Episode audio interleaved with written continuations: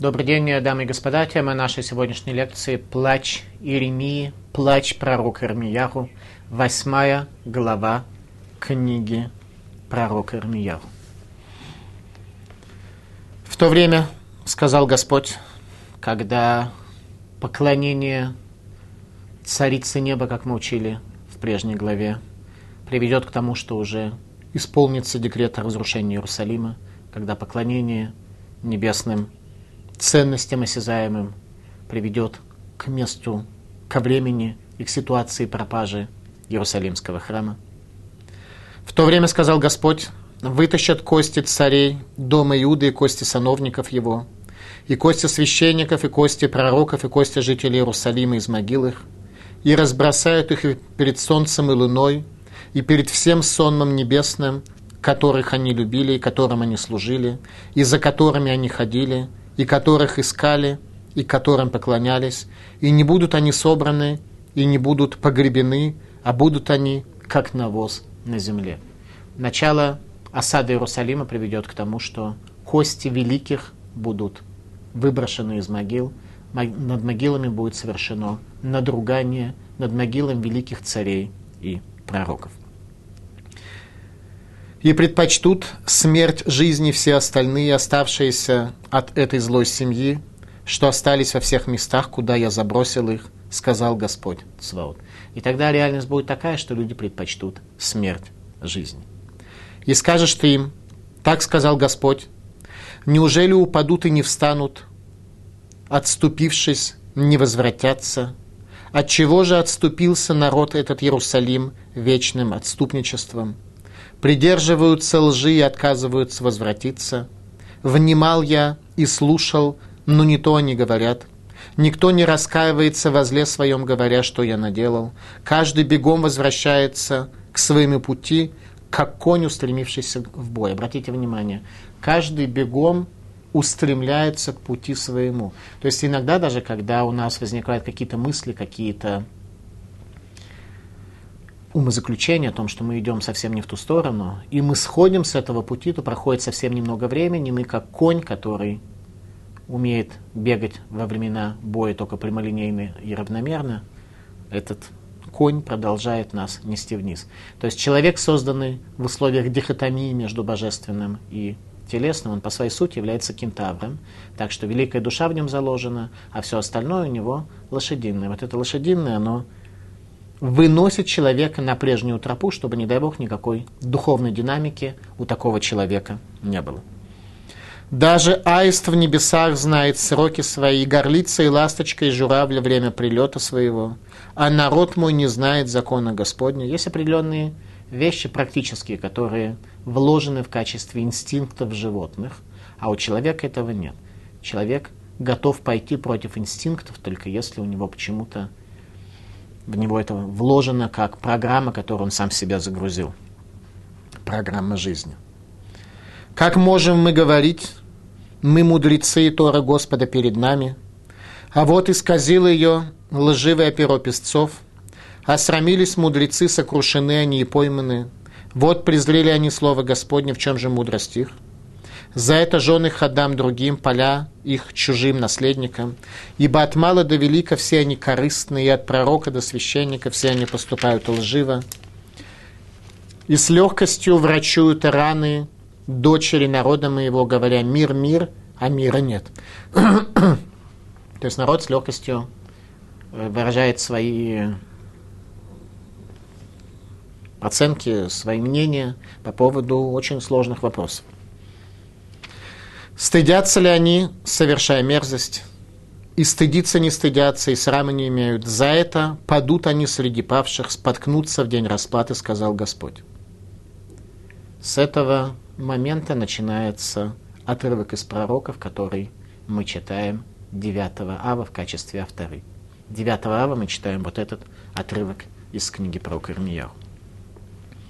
«Окончательно уничтожа их, сказал Господь, нет ни винограде, ни на лозе, ни, смоков, ни смоквы на смоковнице, и лист увядает за то, что отступили они от того, что дал я им.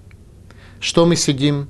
Собирайтесь и пойдемте в укрепленные города, и там погибнем, так как Господь Бог наш предал нас гибели, и напоил нас водой ядовитой, ибо грешили мы перед Господом. Ждем мы мира, а нет добра, срок исцеления, вот ужас. От Дана слышен храп коней его, и от ржания жеребцов его дрожит вся земля. И идут они и пожирают землю и все, что на ней. Город и тех, что живут в нем. Ибо я насылаю на вас змеев, против которых нет заклинания, и они будут жалить вас, сказал Господь. Стараюсь одолеть печаль, но сердце мое ноет. Вопль дочери народа моего из далекой страны. Разве нет Господа в Ционе, разве нет царя его там? Зачем же гневили они меня идолами своими, чужеземной тщетой? Жатва прошла, лето миновало, а нет нам спасения. Крушением дочери народа моего я сокрушен, мрачен я, ужас объял меня. Разве нет бальзама в Геладе, разве нет целителя там? Отчего же нет исцеления дочери народа моего?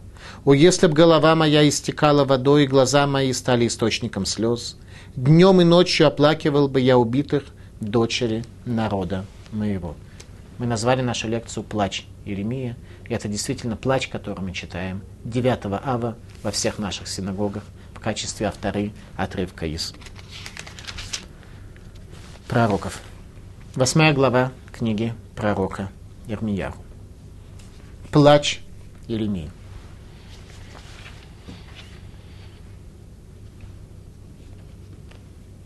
То время сказал Господь, вытащат кости царей дома Иуды и кости сановников его, и кости священников, и кости пророков, и кости жителей Иерусалима из могил их, и разбросают их перед солнцем и луной, перед всем сонмом небесным, которых они любили и которым они служили, за которыми они ходили, и которых искали и которым поклонялись, и не будут они собраны на земле. Осквернение останков великих царей, аншей Иерушалаем, людей Иерусалима, тех людей, которые построили этот город, сделав его городом связи между Богом и человеком, великих пророков, которые говорили народу в целом и человеку в частности, что необходимо ему исправить для того, чтобы стать человеком, созданным по образу Бога. В качестве наказания людям поколения изгнания за их поклонение чуждым ценностям происходит осквернение останков великих в Иерусалиме их предков. Чем мотивировались вавилоняне, совершая осквернение могил? Подобного рода действия не было особенно нормативным в древние времена, а позднее в юридических кодексах современных стран классифицировалось как уголовное преступление, надругательство над местом захоронения. В древние времена так тоже особенно не поступали. Чем же мотивировались вавилоняне, совершая подобное? Раши. Вейшатхум лешемеш, и бросят они эти кости перед солнцем. Раказдим ишкину лицур аль-гаир бекеврейра сарим, шераю наим кеплетим. Что вавилоняне расположатся во время осады города в могилах министров и сановников, которые красивые, как дворцы. То есть великим людям были построены такие гробницы, которые выглядели как дворцы – и, выбросив оттуда кости, в них расположились вавилонские высокопоставленные офицеры. Беньяху бен Яда, Ваяцу от самот, Ваясу мирем килим, Лгиштамеш берем, Ваицтаруха нефашот шеларем. Они эксгумируют кости и сделают из них сосуды для того, чтобы пользоваться ими, и души их будут страдать души этих людей, из костей которых сделают сосуды для использования, будут страдать. В любом случае мы видим, что мотивация вавилонян оказалась чисто практической, не было там никакого элемента разрушения еврейских могил осознанного, и элемента антисемитизма в этом тоже нет. Интересно отметить, что то же самое происходило во времена германской оккупации Европы. Тогда были уничтожены все евреи, но немцы не трогали еврейских кладбищ. Вавилоняне еврейские кладбища тоже не разрушали, иначе как если у них была какая-то конкретная от этого польза. В Иерусалиме кладбище будет разрушено еще раз для того, чтобы воспользоваться для временного проживания и сделать сосуды из костей. Теперь можем немного понять в большей мере еврейское воззрение на сохранение кладбищ, что души людей, чьи могилы подверглись разрушению и унижению, страдают в Ганедане. Об этом, что еврейский народ придет к такому состоянию, говорил пророк Шмуэль. Рабан Шальнавим, учитель пророков, в первой книге пророка Шмуэля, 12 глава. Пророк Шмуэль сказал следующее. «Ваим ло тишму беколь Гашем умеритем, эт пи Гашем, вегайта яд Гашем бахем убавотихем». И если не прислушаетесь вы к словам Бога и восстанете против уст Его, и будет рука Бога на вас и на отцах ваших. Почему сказано на вас и на отцах ваших? Было бы более уместно сказать на отцах ваших и на вас, потому что отцы несут больше ответственности, чем сыновья. Во-первых, потому что они ближе к поколению Синайского откровения, они ближе к Аврааму, они ближе ко времени Завета, поэтому, по идее, они больше несут ответственность. Почему же на нас будет завет Бога и на отцах наших? Талмуд в трактате Евамот дает объяснение. Верайта яд Рашем бахем бавотихем Амар Раба Баршмуэль Зухут и Шихвей Да Амар Беавон Хаим Митим Митхатетим. И будет рука Бога на вас и на отцах ваших, сказал раба Баршмуэль. Это речь идет об осквернении могил усопших. Ибо, сказал Мар, из-за грехов живых мертвые подлежат осквернению их усыпальниц. Это подчеркивает важность нашей заботы о сохранении еврейских кладбищ, порой даже борьбы в Европе за сохранение еврейских кладбищ, которые оказались в черте города и мешают городскому строительству. Велой кверулы дома на дома ирью. И не будут они преданы захоронению, и будут они как навоз лежать, кости наших отцов, великих в Иерусалиме на земле. Тех, кто погибнут при захвате Иерусалима, их не похоронят, их не предадут захоронению, так же, как те кости, которые будут вынуты. За что такое наказание должно их постичь? За что, за какие грехи сыновей постигает наказание их кости? Об этом пророк Рамьяу говорит. «И разбросают их перед солнцем и луной, и перед всем сонмом небесным, которых они любили и которым они служили, и за которыми они ходили, и которых искали. То есть за предпочтение чуждых светил, чуждых ценностей потомками будут раскопаны и разрушены и осквернены могилы их предков. Малбим. Аюэт слам элугот, шаагаво там вейхасула рем гашпа, готов верайофи, веколь гацлахот, ваеш шейру мипнегем, веавдотам. Были у них богами все эти светила, которые объективно какое-то влияние в этот мир приносят. И любили их, и относили к ним влияние, то есть считали, что они влияние в этот мир приносят. И приносят в этот мир добро, и приносят в этот мир красоту и успех, а есть те, которые боялись перед ними, трепетали перед ними и служили им. В результате за их служение могилы их працев были разрушены. Что тогда происходит у потомков, которые служили всем этим э, источником света, источником успеха и источником красоты и гармонии, и предпочтут смерть жизни – все остальные, оставшиеся от этой злой семьи, что остались во всех местах, куда я забросил их, сказал Господь Цваот. Вы не в хар мавит миахаим, предпочтем смерть жизни. Раши. Афаль пишехем руим, эдгамитим вебизайон царата хаим гдулай химена вейвхеру эдгамавет.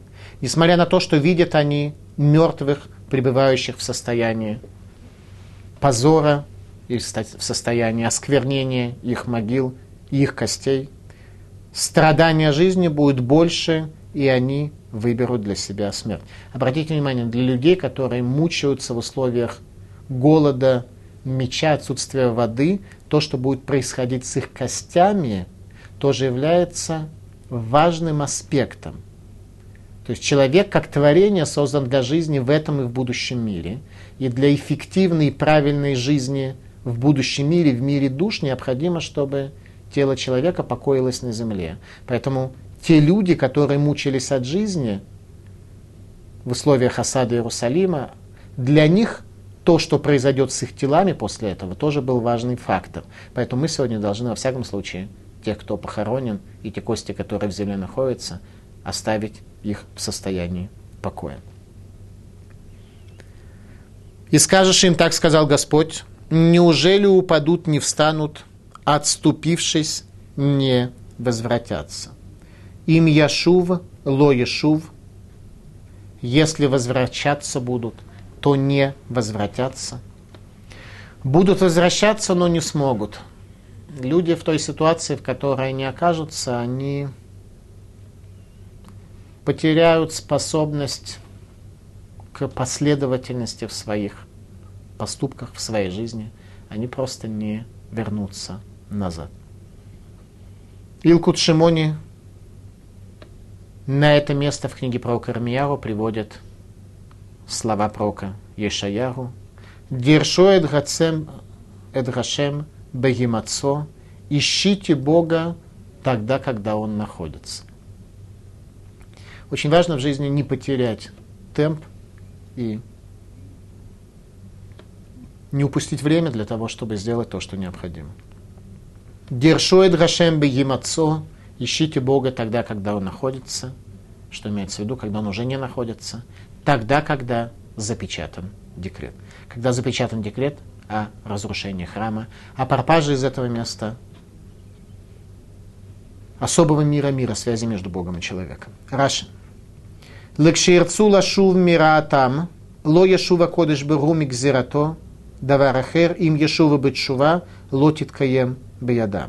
Говорит Раши, им яшув, ло яшув, если вернется, то не вернется, что имеется в виду? Что когда захочет народ даже сделать шуву, то Всевышний уже не сможет отказаться от декрета об уничтожении этого храма, в котором стоит идол.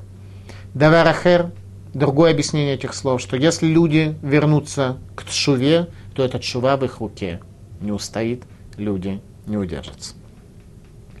От чего же отступился народ этот Иерусалим вечным отступничеством? Что происходит с еврейским народом? Что придерживаются лжи и отказываются возвратиться? Ехзику бетармит ману лашу. Люди придерживаются лжи, ману лашу, отказываются вернуться, возвратиться, держатся за ложь. Человека иногда есть определенные понятия, которые он выработал в себе, которые являются как бы столбами, за который, на которые зиждется все его экзистенциальное бытие. Ему кажется, что если от чего-то отказаться, то тогда все это рухнет, все его бытие в этом мире будет недостаточно фундаментально, надежно, поэтому человек держится за какие-то свои психологические основы, человек держится за свои какие-то материальные приобретения, чтобы, не дай бог, ничего не произошло, а зачастую оказывается, что держатся они за ложь, что на самом деле эти колонны совершенно не нужны для их бытия, и вернуться, обдумать свою позицию иногда бывает очень полезно. Внимал я и слушал, но не то, что они говорят. Никто не раскаивается во зле своем, говоря, что я наделал. Каждый бегом возвращается к своему пути, как конь, устремившийся к бой. Каждый снова возвращается на свои патерны ведения своей жизни. Человек не сожалеет о своих ошибках, как лошадь продолжает бежать привычной тропой. Меселат Шарим, Раби Машахайм Луцату, о котором сказал Вилинский Гаон, что если бы он жил в его время, то Вилинский Гаон пошел бы к нему учиться. Шераю малмим айнегем мимасегем. Люди не обращали внимания на свои поступки. Просто вообще не обращали внимания. Как сегодня тоже зачастую происходит, люди просто не видят своих поступков. Когда другие по отношению к ним поступают так, как они поступают, не видя, что они делают, то людям не нравится.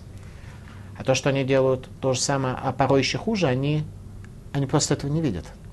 Не то, что они видят сознательно, но что-то мешает им исправить свои поступки. Они не видят в себе любимым недостатка. Даже аист в небесах знает сроки свои, горлица и ласточка, и журавль время прилета своего. А народ мой не знает закона Господня. Как можете вы говорить, мы мудрецы, и Тора Господня с нами? А вот исказило ее лживое перо песцов. А срамились мудрецы, сокрушены они и пойманы. Вот презрели они слово Господне, в чем же мудрость их? За это жены их отдам другим, поля их чужим наследникам. Ибо от мала до велика все они корыстны, и от пророка до священника все они поступают лживо. Но при этом все имеют свое мнение, все с уважением относятся к себе, и с легкостью врачуют рану дочери народа моего, говоря мир, а мира нет. Стыдятся ли они, совершая мерзость, и стыдятся не стыдиться – и срама не имеют. За это мир больше существовать не может, как вчера и среднего, третьего дня. Радак. Даже зверюшки имеют природные навыки избегать опасности. Человек подобных навыков не имеет, более точно, он их потерял. Что же мешает человеку увидеть истинную картину мира и сделать элементарные и верные выводы хисарон бедат, отсутствие в постижении. Отсутствие в постижении. В нашем поколении мусар – это то, что ставит задачу построить грамотное постижение человека. А именно, есть у нас э, в десяти сферот, которые находятся в нас, есть у нас э, три интеллектуальные, семь э, более эмоциональных, и последний Малхут, наше царство, в котором мы живем, в этом смысле как раз являемся созданными по образу Бога, что у нас самое нижнее из наших сферот, божественных свойств, это царство. И мы, каждый являемся царем в своем царстве. У кого царство побольше и более славное, у кого царство послабее и более такое Э, поверхностное и пустое. Во всяком случае, каждый из нас является царем, у каждого из нас есть э, царство. Так вот, Мусар, он э, занимается вопросом как раз исправления человека, в первую очередь, да. Есть, еще раз, три интеллектуальных последовательных элемента у человека. Первый из них это хухма, мудрость, после этого бина, анализ этой мудрости. И дат – это состояние, когда мудрость присоединяется к человеку, так что он становится одним целым с этой мудростью. Поэтому, когда мы говорим, что мешает человеку увидеть истинную картину мира, сказано хисарон беда. Не то, что человек такой уж тупой, что он не понимает то, что он видит вокруг, и не то, что у него нет способности проанализировать ситуацию, а но стать частью этого знания, присоединить знание к себе, многие люди как раз не умеют. Мы сейчас э, в Литве издали книгу Саба из Наварда, которая как раз занимается тем, что объясняет, что такое строительство человека, уровень человека, как строится человек, чтобы убрать из себя все шлаки и стать человеком для постижения раскрытым. В Ломже изучение Мусара назывался Шевеломже, называется Исудея Дат, основы того самого дата, того постижения, которое является пониманием которая является высшей формой мышления, когда человек с этими ценностями становится одним человеком. Вот как из, головы выбить всякий мусор и всякий хлам, это как раз то, что изучают сегодня в книгах Мусара. И э, следующий план э, еврейской общины Литвы – это издание книги Судейдат великого Машгиха Ломжи Рава Розенштейна. Малбим. Мишело нафаль берешет гакфира, гагам шиихате мицад гатава, ויכול להתרפות על ידי מוסר הנביאים ותוכחת התורה. Аваля харейши маасу бедвар тура, векофрим беневуа, эйн лагем тиква. Тот, кто не попал в сети вероотступничества, так что у него произошел какой-то сбой, так что, с одной стороны, у него есть вера, а его решение противоречит его дату, его сознанию, и он становится вероотступником. Для того, чтобы быть вероотступником, сначала нужно приобрести веру, киньян реймуна, осуществить, приобрести веру. Тот, кто веру не приобрел, он вероотступником тоже быть не может. Он может просто быть человеком, лишенным знания в религии.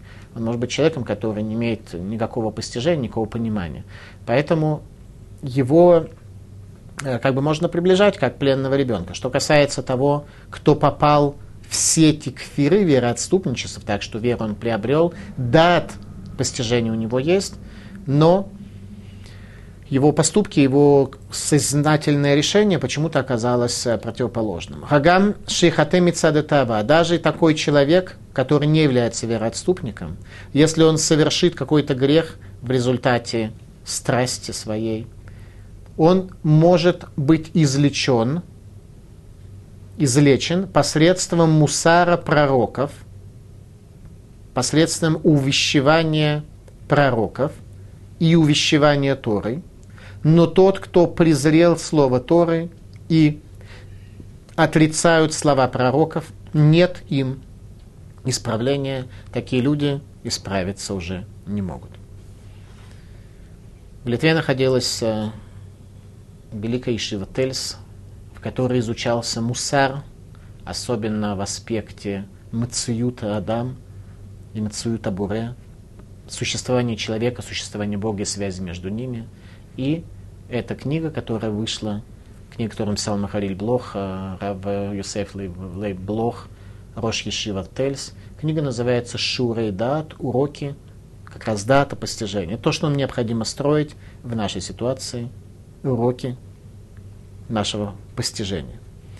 Первая задача, которая стоит для нас, это построить наш дат, построить наше восприятие мира, чтобы мы были людьми Торы, а не людьми, пропитанными материей и служащие звезде большой, которая называется Солнце, и тем осязаемым ценностям, которые Солнце спускает в этот мир. Плач Армияру начинается с 13 стиха 8 главы.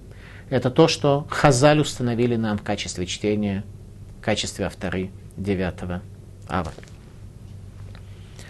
Окончательно уничтожу их, сказал Господь. Нет ни виноградины на лозе, ни смоковницы, ни смоквы на смоковнице, и лист увядает за то, что отступили они от того, что дал я им. Эти слова про Кармияху сказал в дни царя Егуякима задолго до разрушения храма.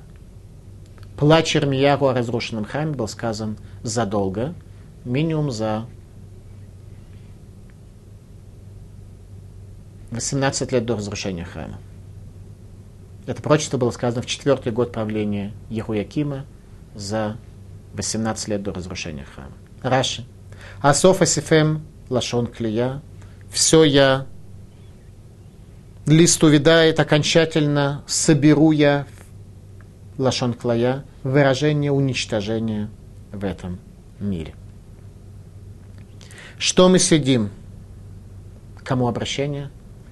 К людям, которые жили до разрушения храма. Пророк Ирмияру был пророком, который призывал людей исправиться с тем, чтобы те слова, которые он написал в своей книге о будущем еврейского народа, не произошли. Предназначение пророка в Израиле не сказать, что будут несчастья и привести народ к тому, чтобы они убедились в его правоте, а к тому, чтобы его пророчества не исполнились в результате того, что народ исправляет свои пути. Пророк Ирмияу сказал все свои слова в надежде, что они не исполнятся, призывая народ к изменению себя, чтобы его слова не исполнились. К сожалению, это не так. Что мы сидим? Собирайтесь и пойдем в укрепленные города, и там погибнем. Так как Господь Бог наш передал нас гибели и напоил нас водой ядовитой, ибо грешили мы перед Господом. В Нидмешам пойдемте мы в город и будем безмолвствовать там Шинишев шам думим вавилим, что будем сидеть там в состоянии безмолвствования и в состоянии траура о будущем горе, который постигнет Иерусалим. Куда мы пойдем? В укрепленные города. Для нас с вами сегодня это не менее актуально. Быть в укрепленных городах, жить в еврейской общине, где есть адекватный раввин, где есть места для образования наших детей, где есть слово Торы, где есть евреи, которые будут вместе с тобой э, помогут тебе, ты поможешь им в своем духовном движении. Наша задача жить сегодня вместе Торы в укрепленных городах, а для тех из нас, кто живет в странах рассеяния и не может пока приехать вместо нормальной, качественной еврейской общины, хотя бы иметь единомышленников, чтобы двигаться вместе. Ждем и мира, а нет добра. Срока исцеления, вот ужас. От Дана слышен храп коней, тот самый Дан, где поместили золотого тельца для визуализации идеи раскрытия Бога в условиях пустыни, как мы это в книге царей видели, изучали, почему Яровам бен Нават поместил золотого тельца. От Дана слышен храп коней, там, где было капище золотого тельца. Отражание жеребцов его, армии на выходные цара дрожит вся земля, город и тех, кто в нем живут. Ибо вот посылаю я на вас змеев, против которых нет заклинания, они будут жалить вас, сказал Господь. Нахашим цефуним ашерен ларем лахаш, змей страшных, против которых нет заклинаний. Илкут Шимони, что это за змеи, которые Всевышний напускает, против которых нет заклинаний. Лкут Шимони. Шело и шмат фила, шит пелулу алихем.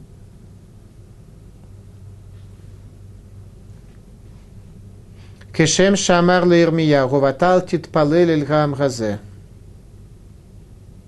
Что тогда, когда человека жалит эта земля, эта змея, змея, которая концепции иудаизма ответственна за смешение добра и зла внутри дата, там, где у человека есть понимание, которое становится частью его, за которое он последовательно может идти – то змей как раз и был тем элементом, который призвал человека съесть от плода дерева познания добра и зла. На иврите это эцрадат, как раз не дерево познания, а дерево объединения добра и зла, ибо дат это объединение между человеком и ценностями, чтобы человек стал бен Турас, сын Торы. Не просто человек, который Тору знает, высшее образование имеет по иудаизму, а человек Торы, тот человек, который изменился этой Торой, так что Тора пропитала его. Так вот, добро и зло, змеи обладают способностью внести в дат человека, в то самое объединение человека с мудростью, сознанием, с божественностью. И эта божественность приводит человека в исправление, а змеиный яд приводит к сбою. Результат – закрываются врата молитвы. Это состояние разрыва связи между Богом и еврейским народом – пророческом видении предвидел царь Давид много лет прежде. Царь Давид о том, что к этому придет еврейский народ, говорил в 13-м псале.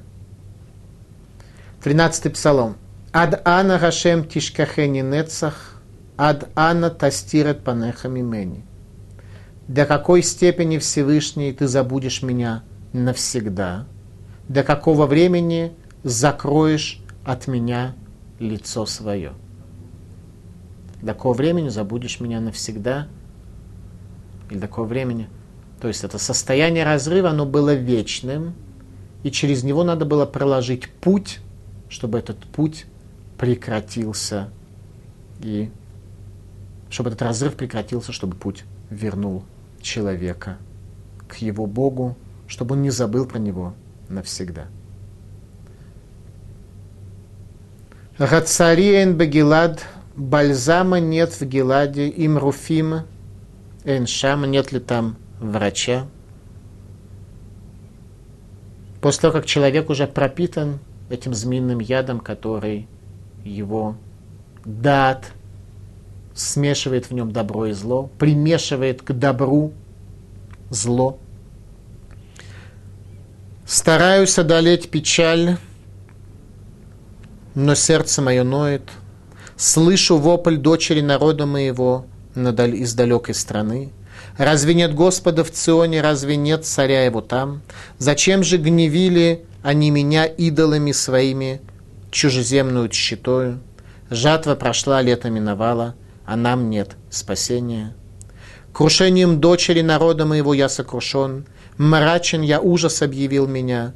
Разве нет бальзама в Геладе, разве нет целителя там? Отчего же нет исцеления дочери народа моего? От царен Гелад. Гелад голландские высоты. Бальзам, какой бальзам находится на голландских высотах. Раши. Викилора юларема нашим цадиким мимилильмот. Разве не было у них праведников, от которых они могли учиться?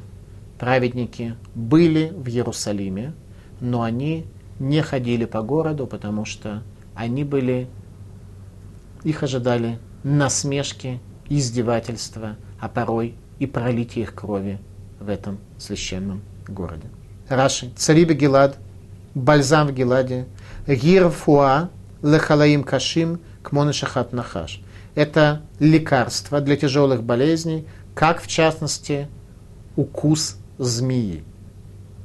Укус змеи, который своим змеиным ядом приводит к смешению добра и зла, лечится гиладским бальзамом. Плач Иеремии. «О, если бы голова моя истекла водой, и глаза мои стали источником слез, днем и ночью оплакивал бы я убитых, дочери народа моего.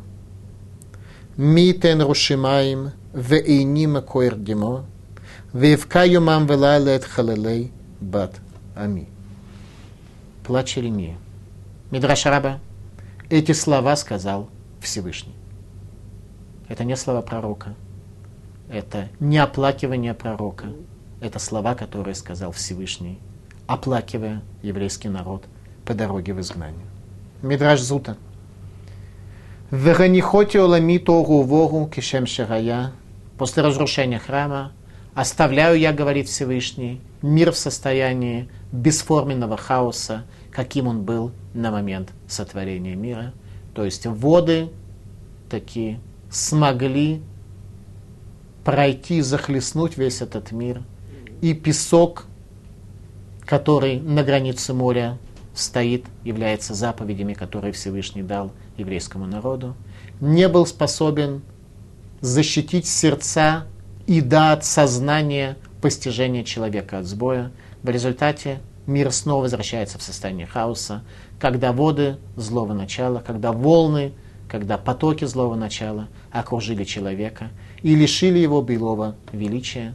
Ибо сказано в псалмах царя Давида о человеке, «Ветихасрегу мятме луким, уквод вегадар театрегу», и не хватает ему лишь немногого до Бога и славой и красотой ты окружил его. Человек перестал быть таким, человек оказался в состоянии, в состоянии Тогу, в состоянии хаоса. Мир оказался в состоянии хаоса. Разрушение храма по своей сути является концом жизни, концом мира, когда начинается новый виток истории, как в Ноев потоп. Плач пророка Ирмии, то, что мы читаем 9 ава